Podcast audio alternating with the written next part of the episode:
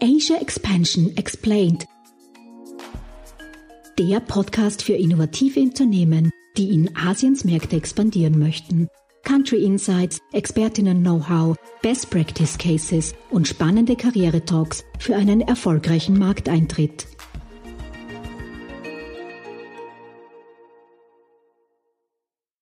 Hallo und herzlich willkommen zurück zu unserer bereits 23. Podcast-Folge insgesamt von Asia Expansion Explained.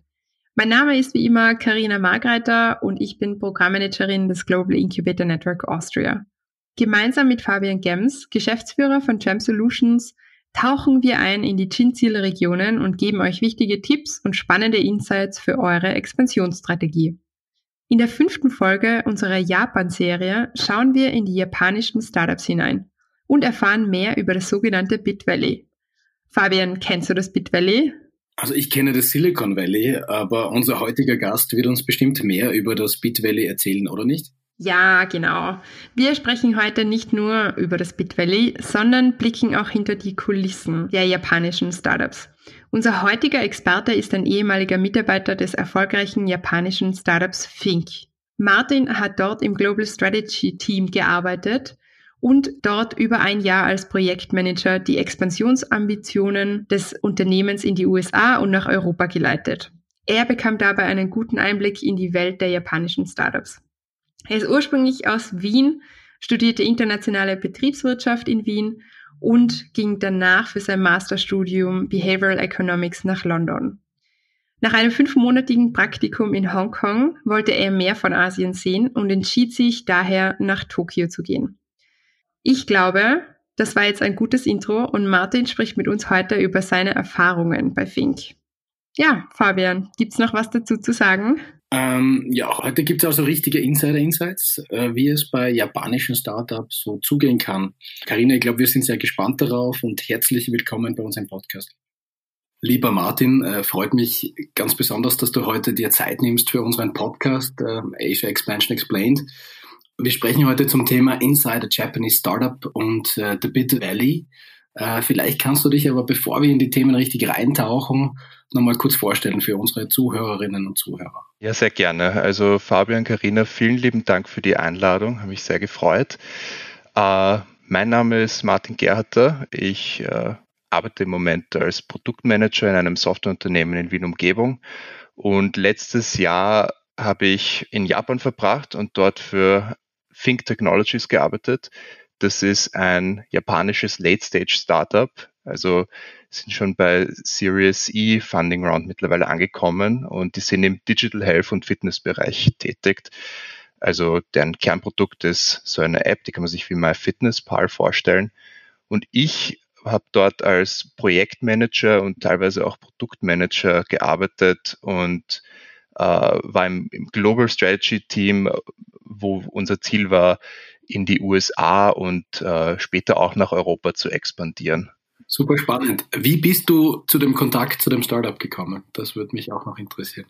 Ja, also das war viel Glück, muss ich zugeben. Ähm, ich habe nicht Japanologie oder sowas studiert und das ist dann doch irgendwie die, die Standardvariante, wie man in Japan landet mit der Sprache.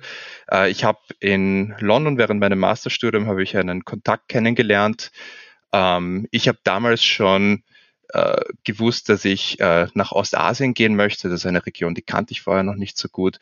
Und der hat dann zu Think Technologies diesen Kontakt hergestellt. Und das war eigentlich ein recht guter Fit. Die haben genau nach jemandem gesucht, der eben Projekte in den USA und in Europa managen kann, der die Kulturen dort kennt. Und äh, das hat eigentlich super geklappt. Aber Zufall irgendwie. Super.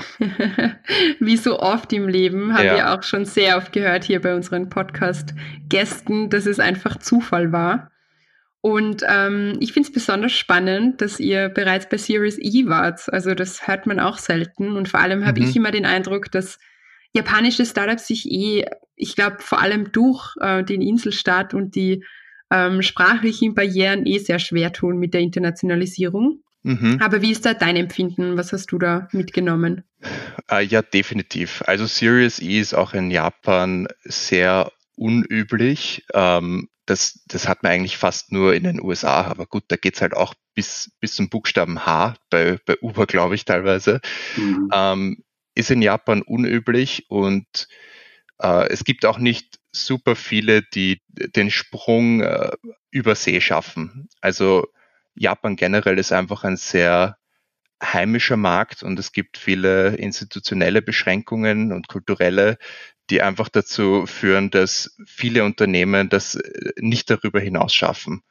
Ja, definitiv. Also das ist auch unser Eindruck. Ähm, wir holen ja auch japanische Startups nach Österreich teilweise ähm, für das Go Austria Programm. Und da merken wir schon sehr, dass sie mit Südkorea vielleicht äh, noch am ähnlichsten zu vergleichen sind und sehr zurückhaltend, auch was genau. ihre Firmenpräsentationen angeht, sei es jetzt bei Pitch-Veranstaltungen oder auf Messen. Ja, genau. Also der Elevator-Pitch von einem Amerikaner, einem durchschnittlichen und einem durchschnittlichen Japaner, der ist sehr anders. definitiv, definitiv.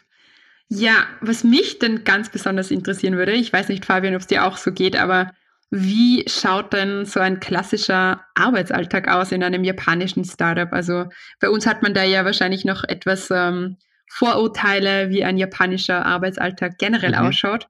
Aber vielleicht kannst du da Einblicke geben. Ja, also ich glaube, wir haben da eher dem Stereotyp widersprochen. Ähm, wir waren prinzipiell sehr modern aufgestellt, sehr softwaregetrieben und dadurch haben wir uns also agiler Entwicklungsprozesse bedient und selbst im Global Strategy Team, wo wir keine Entwickler waren, sondern Projektmanager, Produktmanager, haben wir äh, diese Arbeitsweise der, der Softwareentwickler kopiert, einfach um da auch auf derselben Wellenlänge zu äh, schwimmen. Also wir haben äh, Stand-ups gehabt, wir haben Retrospectives gehabt, ähm, wir wir haben quasi unsere Arbeit in Sprints organisiert oder halt einmal die Woche geschaut, was, was wollen wir machen, was sollen wir mhm. erreichen, was haben wir erreicht. Und äh, waren da insgesamt eigentlich sehr modern aufgestellt. Also das ganze Unternehmen prinzipiell war ein cooler Ort zu arbeiten sozusagen, sehr anders als viele japanische Corporates, in denen man ein äh, kleines Rad ist und viel Möglichkeit zu gestalten. Also gerade in einem Jahr, äh, in einem Startup, wo irgendwie, es gibt unendlich viel zu tun, aber ähnliche Ressourcen äh, kann man sich wirklich recht frei entfalten, anders als jetzt in Unternehmen, wo die, die Linien klarer definiert sind. Das mhm, ist halt ja. eben dieser Trade-off zwischen äh, diese kreative Freiheit, aber gleichzeitig auch das Chaos, das damit einhergeht. Du Martin, auch eine Frage, die mich sehr interessieren würde. Ich kenne das aus China wo man jetzt nicht eins zu eins die Aufgabenbereiche spiegeln kann, wenn man das jetzt vom europäischen Unternehmen jetzt auf ein chinesisches übertragen würde, nicht? Wenn man jetzt einen Product Manager hat, mhm. auf europäischer Seite und dann auch auf chinesischer Seite, dann decken sich da sehr oft die Aufgabengebiete nicht oder es gibt mehrere Ansprechpersonen auf chinesischer Seite beispielsweise. Ähm, wie hast du das, wie hast du das A bei eurem Startup erlebt, wo du drin warst, beziehungsweise wo, hast du da auch ein, ein Gefühl, ich glaube, das ist für die Kommunikation dann auch, wenn man mit anderen Unternehmen zusammenarbeitet, ganz, ganz spannend zu wissen. Oder, oder war das bei euch so fortschrittlich, so, so, äh, so ähnlich äh, international aufgestellt, wie du gerade beschrieben hast, dass sich das äh, mehr oder weniger deckt von dem, was du früher gemacht hast? Also prinzipiell war das eigentlich schon recht gut bei uns ausformuliert, diese Grenzen. Also wer was macht gleichzeitig, aber trotzdem kann man immer wieder in die Verlegenheit, dass man vergeblich nach jemandem gesucht hat, dem ein Produkt oder Problem gehört. Das war dann oft zwischen drei Leuten verteilt und das ist halt ein bisschen auch diese japanische Art, dass man manche Sachen, wenn sie etwas unbequemer sind, lässt man das schwammig und äh, lässt das einfach so her herumdümpeln, ohne das klar zuweisen zu können. Mhm. Also da, da muss man oft äh, investigieren und rausfinden, wie man da zu den Leuten ein gutes Verhältnis aufbaut und äh, mit wem man da wirklich dann als Ansprechpartner äh, gut arbeiten kann. Hm. Ja, das stelle ich mir eh sehr schwer vor. Wir haben in einigen vorherigen Episoden bereits gehört, dass man ja in Japan ähm, immer sehr freundlich ist, sehr mhm. respektvoll, eigentlich kein direktes Nein hört.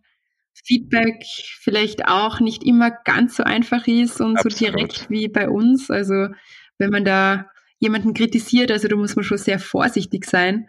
Also ja. wie anders ähm, ist das? Also Teamwork generell ähm, in Japan? Ja, also das ist wirklich ein Thema, dass man da teilweise äh, von einer Stabsstelle zur nächsten weitergereicht wird, auch wenn man jetzt gerade wenn man extern mit Kunden oder Partnern spricht, wenn man da nicht ein gutes persönliches Verhältnis hat, dann kann es sein, dass man einfach zum, zum Beispiel, man, man hört in Japan das Wort Nein nicht.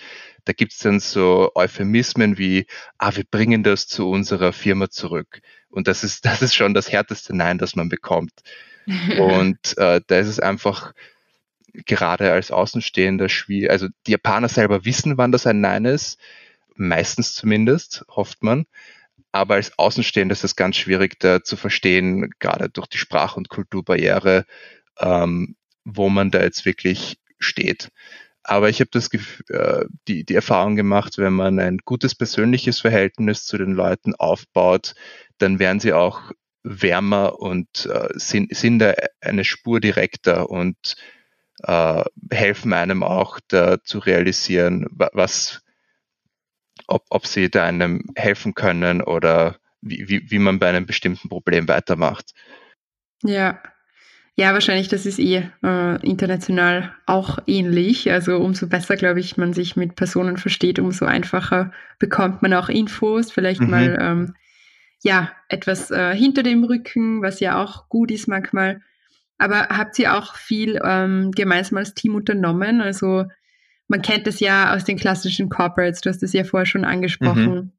dass man eben nicht vor seinem Chef heimgeht, ähm, ist vielleicht auch jetzt mittlerweile schon überholt. Mhm. Aber seid ihr auch oft gemeinsam dann noch was essen, trinken gegangen als Team? Wie war der Team Spirit? Also als Team waren wir eher die, wie soll ich sagen, Außenseiter. Also wir waren fast, wir waren eigentlich alles Internationals. Wir waren äh, ein Australier, ein halb Amerikaner, halb Japaner. Dann ich hatte noch einen Österreicher im Team, das passiert eigentlich gar nicht. Wir sind wirklich wenige in Tokio und einer hat in meinem Team gearbeitet. Ähm, und dann noch ein äh, Festlandchinese. Und wir haben als Team schon viel gemacht, aber wir fallen dann natürlich nicht ganz ins Schema der, der restlichen Belegschaft. Ähm, ich war bei ein paar Team-Events dabei, die äh, der Rest gemacht hat ähm, und die waren eigentlich immer ausgesprochen angenehm. Ich habe da auch ein paar so Horrorgeschichten nicht von unserem Unternehmen gehört, aber halt von japanischen Corporates, wo du eben in dieser Lage bist, du musst, du musst quasi, also das sagt niemand, das spricht niemand aus, dass das ein Muss ist, aber du gehst da am Freitag mit zum Nomikai und äh, musst mit dem Chef trinken und Karaoke singen. Aber eine solche Situation gab, also da waren wir einfach moderner. Sowas gab es bei uns nicht wirklich. Ja. Fabian, was hältst du davon, hä? mit deinem Chef am Freitag Karaoke singen zu gehen? Naja, ich bin ja jetzt mein eigener Chef, von dem her ist das jetzt nicht so das große Problem. Aber ich, ich glaube schon einfach, dass man diese Komponente einfach mitnimmt als österreichisches Startup, äh, auch in den Kooperationen mit, mit japanischen Unternehmen dass man, und über das haben wir schon gesprochen, Respekt und auch ein bisschen Sitzfleisch besitzt, mhm. eben einfach auch dazugehört, nicht? Ähm, da, da kann man, da kann man, wenn man sehr höflich ist und sehr engagiert ist und auch ein Fingerspitzengefühl, glaube ich, kann man dann schon die richtige Linie finden, nicht? Wir haben in einem anderen Podcast gehört, dass natürlich auch nicht gut ist, wenn man sich dann bis zur Besinnungslosigkeit betrinkt, nicht? Mhm. Und dann zu locker wird, in die japanische Kultur doch äh, ein gewisses Maß an, an Distanz immer mit sich bringen wird. Ja, es, es gibt einfach sehr viele ungeschriebene Regeln, äh, die, die, also das ist halt so allgemein menschliche Natur, die werden nicht ausgesprochen teilweise, die werden einfach gelebt. Also wie du schon gesagt hast, da braucht man einfach gutes Fingerspitzengefühl und äh, Kulturverständnis, dass man da weiß, äh, wo, wo, man da aufpassen muss und nicht als äh, Westler drüber trampelt. Also das, das mögen sie dann echt gar nicht. Äh, kannst du uns das anfangen? Ich denke mir, wenn man reinkommt in ein Land und wie ich nach China gekommen bin oder nach Serbien, Montenegro, Mazedonien, ähm, habe ich immer gewisse Anlaufzeit benötigt, bis ich wirklich dieses Fingerspitzengefühl auch a hundertprozentig mitentwickelt habe und die Antennen auch richtig ausgefahren habe. Ähm, wie war das bei dir am Anfang? Du hattest ja vorher weniger Japan-Erfahrung. Mhm. Wie war für dich diese Adaptionsphase? Was, was könnte man da unseren Startups mitgeben, worauf man da besonders schauen sollte? Hm, schwierig zu sagen. Also ich war vorher ein halbes Jahr in Hongkong. Das hat mir ein bisschen Asien-Erfahrung schon gegeben. Mhm. Ich hätte gesagt, ich habe, also ich war allgemein schon viel im Ausland. Äh, ich glaube, ich habe circa irgendwas zwischen drei bis sechs Monaten gebraucht, um die Basics zu verstehen. Aber Japan insgesamt hat so eine reiche Kultur und Geschichte. Ohne die Sprache zu sprechen, oder also selbst mit, mit Sprache braucht man einfach, glaube ich, wirklich durchaus ein paar Jahre, um da voll anzukommen. Mhm. Also da, da, das geht wirklich extrem tief rein. Da gibt es gerade in der Sprache gibt's Strukturen mit den Honorifics, wie man Leute anspricht gegenüber den Respektspersonen, den Älteren, den Chefs, muss man teilweise andere Verben benutzen. Und das ist einfach, das, das bildet man dann halt nicht wirklich ab, diese, diese Ebene, wenn man nur auf Englisch kommuniziert. Ist also da, ja. da, muss man selber wirklich äh, einen japanischen Gegenpart haben, der auch schon im Ausland war und Erfahrung mhm. mit solchen Dingen hat. Ähm, was mich noch interessieren würde, wir haben jetzt gesprochen, wie es im Team war. Wie waren so vorgesetzten Gespräche? Ähm, du hattest ja sicherlich einen japanischen mhm. Vorgesetzten. Mhm. Auch wenn Startup-Kultur war, ist da etwas, wo, wo, du gesagt hast, okay, das war jetzt auch anders als das, was man gewöhnt war? Oder sind wir wieder bei dem Thema, nein, international ausgerichtetes Startup in, im Later Stage Bereich ähm, war für mich jetzt nichts Überraschendes dabei. Ähm, für mich persönlich war es sehr entspannt. Mein direkter Vorgesetzter war halb Amerikaner und äh, der über ihm, das war unser Chief Strategy Officer, hat in, in den USA in Dartmouth studiert. Also mhm. der war auch sehr international geprägt. Und ansonsten gibt es aber natürlich schon diese, also ein paar andere Chefs, mit denen ich äh, so diagonal zu tun hatte. Ähm, da gab es schon ein paar, wie soll ich sagen, autoritärere Personen, die ein mhm. bisschen, also anders als man das jetzt äh, von uns kennen würde. Also vielleicht in alteingedienten Firmen, aber ja. Mhm. Ja. Ist wahrscheinlich auch ganz, ganz unterschiedlich, je nach Bereich. Ähm, vielleicht machen wir einen kurzen Schwenk. Ähm, wir sprechen ja auch über das Japanese Startup Ecosystem. Mhm. Wie hast du das denn wahrgenommen? Also bei uns in Österreich ist es so, es gibt, wir sind ein sehr kleines Land, es gibt die Austrian Startups als Verein, es gibt ein mhm. Startup-Komitee der Regierung. Genau. Es ist, man kennt sich, also man kennt sich sofort, wenn man in dieser Szene arbeitet, hier in, in Wien oder in Österreich.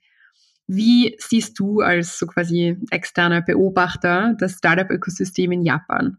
Also prinzipiell muss man halt dazu sagen, für, für die Größe, die wirtschaftliche Größe, die Japan hat, ist das Startup-Ökosystem dort eigentlich relativ klein.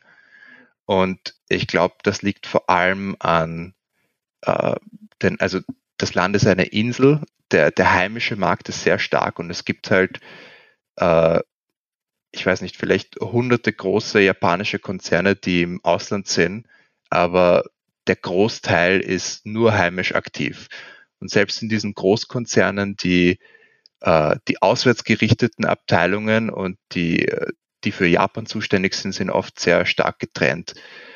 Und von daher ist eben die, die japanische Startup-Szene nicht so groß, wie man sich das erwarten würde. Da ist halt gerade und Österreich oder Deutschland, wir sind halt mitten in der EU. Ich, unsere Exportquote ist natürlich auch eine ganz andere. Wir sind direkt bei den Nachbarn und der heimische Markt wäre viel zu klein äh, für ein Startup. Und in Japan mit 126 Millionen Einwohnern geht sich das schon aus, als Startup rein in, in Japan zu verbleiben. Und das, diesen Weg wählen auch viele. Da gibt's echt nur eine Handvoll, die das auch äh, mittel- und langfristig nach in die USA zum Beispiel geschafft haben, also Unternehmen wie Rakuten oder Mercari Ja, spannend. Also das ähm, spiegelt eh genau das wieder, was wir, was wir auch bemerken, ähm, dass es einfach gar nicht so leicht ist oder eben auch vielleicht nicht ähm, direkt gewollt von Anfang an, dass man sich global aufstellt. Wobei ja die japanische Regierung ähm, schon sehr viele Efforts, sage ich mal, reinsteckt, dass, das, ja, dass sich das etwas verändert. Vielleicht kannst du uns da ein paar Einblicke geben, ähm, ja, ja. wie die japanische Regierung auch Startups unterstützt. Also da gibt es äh, eine Agentur, die heißt JETRO, die ist, glaube ich, vom Wirtschaftsministerium vom Japanischen abbestellt und die kümmert sich nur um Startups und will vor allem äh, propagieren, dass japanische Startups stärker in, die, in den Rest der Welt hinaus expandieren. Äh, dann gibt es von der Regierung auch so ein Programm, das heißt J-Startup. Das, das ist so eine Auszeichnung mehr oder weniger, die bekommen äh, große Startups mit äh, Ambitionen ins Ausland zu gehen. Also Fink war zum Beispiel ein, ein solches Startup, das da ausgewählt wurde. Ähm, und da ist ein sehr starker Top-Down-Gedanke von der Regierung, dass sie da eben Startups fördern will. Das wird als große äh, Zukunftschance gesehen, sich da auch regional äh, abzugrenzen und äh, neue Big Player zu schaffen, äh, die jetzt nicht notwendigerweise eben äh, die in alten Industrieunternehmen, die jeder kennt, wie äh, Toshiba oder Toyota, ersetzen, aber einfach um da neuen Wind hineinzubringen, auch in der, in der heimischen Wirtschaft, äh, gerade durch die, durch Expansionsgedanken in die hm. in Rest der Welt. Ja. Ja, ich glaube, das wird auch nötig sein. Also gerade wenn sich alles ähm, mehr globalisiert, ähm, ist das sicher eine gute Richtung. Oder Fabian, was meinst du? Ja, ähm, klar. Äh, natürlich gibt es immer noch die Baustellen, nicht? Die, die wir schon eingehend besprochen haben, die, die ja. Hindernisse für die japanischen Startups ins Ausland zu gehen. Und äh, ich weiß jetzt nicht, äh, gerade wenn, wenn äh, Martin uns erzählt, dass, äh, oder war das bei euch so, dass jeder Englisch gesprochen hat? Nein, leider nicht. Das natürlich auch dann, egal wie gut die japanischen Regierungsprogramme sind oder das Ganze, äh, wenn einfache Sprachkenntnisse nicht da sind oder wenn du auch selbst erzählen kannst, dass das auch bei so einem international ausgerichteten Startup nicht so einfach möglich ist, dass da durch die Bank gut Englisch gesprochen wird, ja. wird das natürlich weiterhin ein Hemmnis bleiben. Ja, ja nein, das ist leider wirklich ein, ein, ein Problem und ich glaube, da ist, da ist Japan noch eher schlechter geworden in den letzten Jahren. Da versucht die Regierung jetzt auch wieder gegenzusteuern. Die Englischkenntnisse sind einfach nicht äh, wettbewerbsfähig. Also die hinken da hinter allen äh, hinter den Nachbarn hinterher. Ich glaube, Korea ist da weit besser aufgestellt, Taiwan sowieso, mittlerweile sogar Festland China. Ähm, und das ist halt dann, habe ich auch persönlich oft erlebt, eine Mischung aus, äh, die Leute können nicht besonders gut Englisch sprechen. Viel schlimmer ist es dann noch, wenn man schlecht Englisch sprechen muss vor jemand Fremden. Also das ist einfach dieser Aspekt vom Gesicht verlieren. Äh, da, da scheitert es dann oft einfach und die Leute schalten ab und wollen sich auf das eher nicht einlassen. Hm. Ja, das habe ich auch. Also der Gesichtsverlust ist schon sehr groß oder man will es halt nicht äh, forcieren. Also Englisch lieber gar nichts reden dann, ja. anstatt falsch Englisch zu reden ja. oder halt nicht so gut. Was ja im Prinzip ähm, bei uns, okay, bei uns redet man halt äh, vielleicht Englisch mit deutschem Akzent, mhm. aber es ist okay und jeder äh, redet und ja. traut sich auch. Aber ich glaube, das ist, ähm, hat viel mit Gesichtsverlust zu tun. Ähm, genau, aber kommen wir zu einer spannenden Frage. Das, also den Begriff habe ich noch nie vorher gehört. Ist im Zuge der Recherche für den Podcast, da sind wir darauf gestoßen. Was ist denn das Bit Valley? Äh, ja, da muss ich zugeben, das wusste ich, bevor ihr mir diesen Begriff geschrieben habt, auch nicht. Ähm, aber das ist die Gegend rund um Shibuya. Ähm, die, also Shibuya und dass dort viele Startups gibt, wusste ich, aber eben den Begriff kannte ich nicht. Ich glaube, der, der kommt eigentlich aus den 90ern. Auf jeden Fall, die Bit Valley ist eine Gegend äh, in einem sehr hippen Bezirk Tokios, der heißt Shibuya. Also, was man vielleicht kennt, ist dieses Shibuya Crossing, wo tausende Leute auf einmal über die Kreuzung gehen, wenn alles rot wird. Und dort haben sich sehr viele Startups und vor allem IT- und Tech-Unternehmen angesiedelt. Also die, die sehr prominent sind dort auch vertreten. Also Google hat sich dort irgendwo 20 Stockwerke äh, in einen Turm gemietet. Microsoft ist dort, äh, viele japanische Tech-Unternehmen. Ich glaube, DNA war mal dort und da ist einfach eine hohe Konzentration an eben äh, Technologie, Startup-Szene und es ist auch sehr international. Also gerade mit diesen großen Playern aus den USA ähm, ist das eigentlich sehr hip und modern und wir haben auch einige äh, Partner gehabt, mit denen wir zusammengearbeitet haben, die haben auch ihre, ihre Büros dort gehabt. Ja. Ja, ich muss sagen, ich finde Shibuya ähm, ist wirklich interessant, glaube ich, wenn man als österreichisches Startup nach ähm, Tokio kommt oder nach Japan. Ähm, eh, wie du gesagt hast, es sind viele internationale Player dort. Und was vielleicht auch ganz spannend ist, jeder eigene Bezirk in Tokio hat dann nochmal seine eigenen Services für Startups und Shibuya, das Shibuya, weiß ich nicht, District Office oder wie ich immer das heißt, also das ist jetzt nicht der genaue Name, aber die haben dann auch wieder ihre KPIs zu erfüllen und die wollen natürlich, dass viele internationale Startups sich ansiedeln und da gibt's dann auch wieder spezielle Förderungen. Also es ist sehr bürokratisch, aber ja. ähm, äh, Shibuya ist definitiv einer, einer der coolsten Bezirke, würde ich ja, sagen. Ja, das ist definitiv ein, ein guter Ort, um anzufangen. Also gerade auch viele so Coworking Spaces und Venues wie, äh, ich glaube, EdgeOff ist dort und ein paar andere auch noch, die sich dort eingemietet haben. Also die viele Veranstaltungen und äh, so Networking-Events äh, machen also dort, äh, Shibuya ist definitiv ein, ein guter Ort, um sich als Startup zu orientieren. Ja, definitiv. Aber jetzt muss ich dir leider eine traurige Nachricht mitteilen, denn Edgeoff musste aufgrund der Corona-Krise das schöne Gebäude aufgeben. Es oh, gibt leider nicht mehr. Oh, ja. Das war echt also, toll. Gerade das Rooftop war cool. Für alle Zuhörerinnen und Zuhörer, die das nicht kennen, also Edgeoff war so eine Art Innovations- äh, würde ich sagen, mit wirklich prominenten Gründern und Co-Foundern, mit viel Geld dahinter. Und die hatten ein achtstöckiges Gebäude, glaube ich, mitten in Shibuya. Und mit Teezeremonieraum im Keller bis zur Showküche und dem Rooftop, das du eben genannt hast. Sie hatten auch ein Tonstudio. Und wir waren auch immer mit unseren Startups dort. Also wir haben das als Coworking Space verwendet und die sind auch sehr international und offen. Und leider, ja, leider gibt's das, also das Gebäude wird schon noch geben, aber Edgeoff ist nicht mehr dort. Na, aber, schade. Ja, voll. Genau. Ja, ich glaube, was vielleicht auch noch spannend äh, sein könnte, da du ja jetzt gerade äh, in Japan warst, was siehst du denn für Trends oder Innovationen, sei es jetzt B2C oder B2B, ähm, die man in Japan erkennen kann, die vielleicht auch zu uns überschwappen? Also Japan ist ja generell sehr bekannt für die für die Gadgets, die sie haben. Die besten Toiletten der Welt. Genau, die besten Toiletten der Welt. Die, die sehe ich langsam bei uns auch, aber ich glaube, das ist immer noch, das, das, sind, da, das sind die Leute noch nicht ganz angekommen bei dem Thema. Das dauert noch ein bisschen. Aber das ist, also das, das vermisst man dann schon, wenn man wieder zurück zu, ins analoge Österreich kommt. Aber auf jeden Fall äh, Innovationen. Also ich was, was mir persönlich sehr aufgefallen ist, das ist der mobile Bezahlsektor.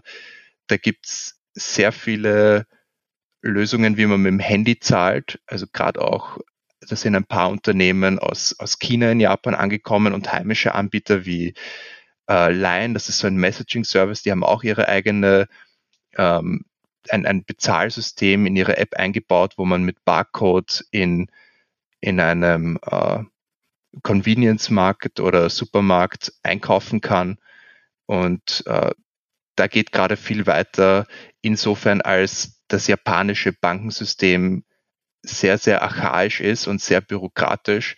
Da hat die Regierung auch Maßnahmen gesetzt, um da ein bisschen den Markt aufzumachen. Und das sind auch äh, Unternehmen wie Revolut haben auch jetzt vor kurzem begonnen, dort Fuß zu fassen und äh, sich dort zu etablieren. Okay, ja, spannend. Hört man auch nicht so oft, ähm, dass die Bürokratie es erlaubt, dann gerade eben im Bankensektor auch in Japan tätig zu werden. Aber das ist vergleichbar vielleicht wie mit China mit WeChat, Pay und, und Ali. Genau. ähm, wo auch diese relativ äh, straff organisierte relativ äh, ja, archaische, wie du richtig sagst, Martin, äh, aufgebaute Systeme durch äh, Startups oder durch äh, Innovationen äh, ein bisschen, ja, mhm. bisschen, bisschen gedrängt werden in eine Richtung, dass es innovativer wird. Ne? Ja, also mir ist es letztes Jahr an zwei Wochenenden hat die Bank den gesamten Zahlungsverkehr gestoppt. Du konntest nicht mit der Karte zahlen oder Geld abheben. Also das ist, das gibt's bei uns gar nicht. Und gerade da ist halt einfach viel Potenzial, dass da sozusagen Nachwuchs hineinkommt und da diese Lücken füllt, die die alten Unternehmen irgendwie nie wirklich sich drum gekümmert haben. Geht dir dann auch so wie mir, dass du äh, wenig, weniger mit Bargeld anfangen kannst in, in, in Österreich? Oder dass du es immer noch vergisst? Weil das geht mir, glaube ich, jede Woche einmal so, dass ich wieder draufkomme, dass ich kein Bargeld mit habe man immer noch in Geschäfte kommt in ganz Österreich, wo man nicht mit Karte zahlen kann. Seltener, aber immer wieder hat man halt, also in Österreich, da gibt es ist einfach äh, so was richtig Österreichisches. Also wenn man dann beim Friseur, da steht draußen das Visazeichen und drinnen sagen sie, na bitte können Sie Bar zahlen. ja, definitiv. Ja, äh, Martin, ich glaube, ähm, wir müssen schon langsam zum Ende kommen. Ähm, aber vielleicht kannst du uns noch mitgeben, was du glaubst, welche Voraussetzungen man denn braucht für eine erfolgreiche Expansion nach Asien oder welche Taktik könntest du unseren Zuhörerinnen und Zuhörern, also vor allem österreichischen Startups empfehlen, die eben nach Japan expandieren möchten? Also ich glaube, in Ostasien allgemein braucht man äh, immer einen lokalen Partner, der einem Tür und Tor öffnet. Ähm, da gibt's eh, gerade wenn man sich mit äh, der Advantage Austria oder sonstigen Organisationen kurz schließt, gibt es da viele Möglichkeiten, äh, ein Intro zu bekommen.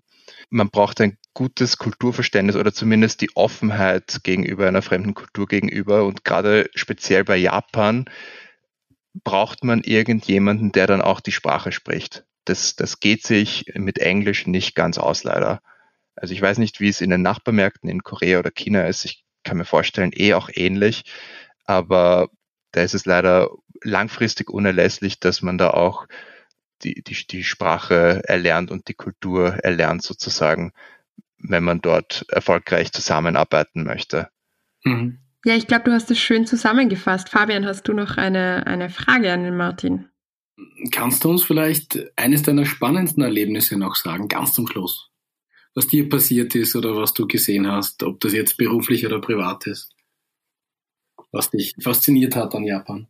Was mich fasziniert hat, ähm, das ist vielleicht trifft nicht 100% das, aber äh, sehr cool war, als uns äh, bei Fink die eine große Delegation aus Österreich besucht hat. Das waren 20 Leute von der Stadt Wien. Da war der Stadtrat Peter Hanke dabei. Und ähm, das war einfach witzig, da den Aufeinander, das Aufeinanderprallen von äh, der Stadt Wien und so einem äh, weit entfernten Ort wie Japan zu sehen, gerade wenn dann auch äh, Leute beginnen, auf Deutsch Vorträge zu halten. Das war einfach extrem witzig, da das Aufeinanderknallen dieser zwei Welten zu sehen. Ist insgesamt gut verlaufen. ja, Gott sei Dank.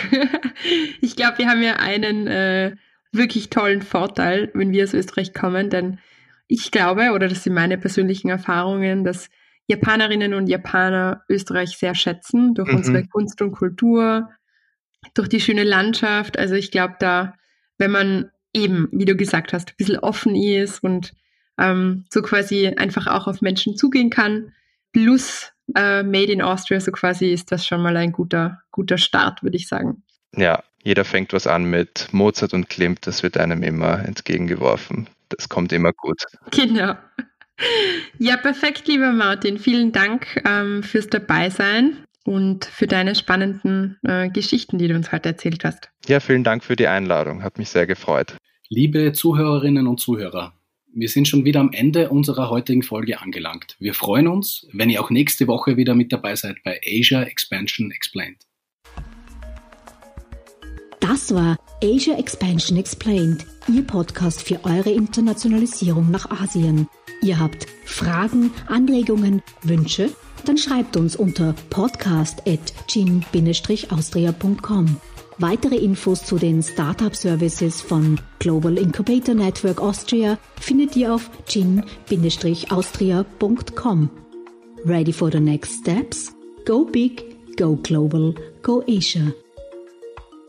Dieser Podcast ist eine Kooperation zwischen Jam Solutions und dem Global Incubator Network Austria, ein Förderungsprogramm des Austria Wirtschaftsservice und der österreichischen Forschungsförderungsgesellschaft.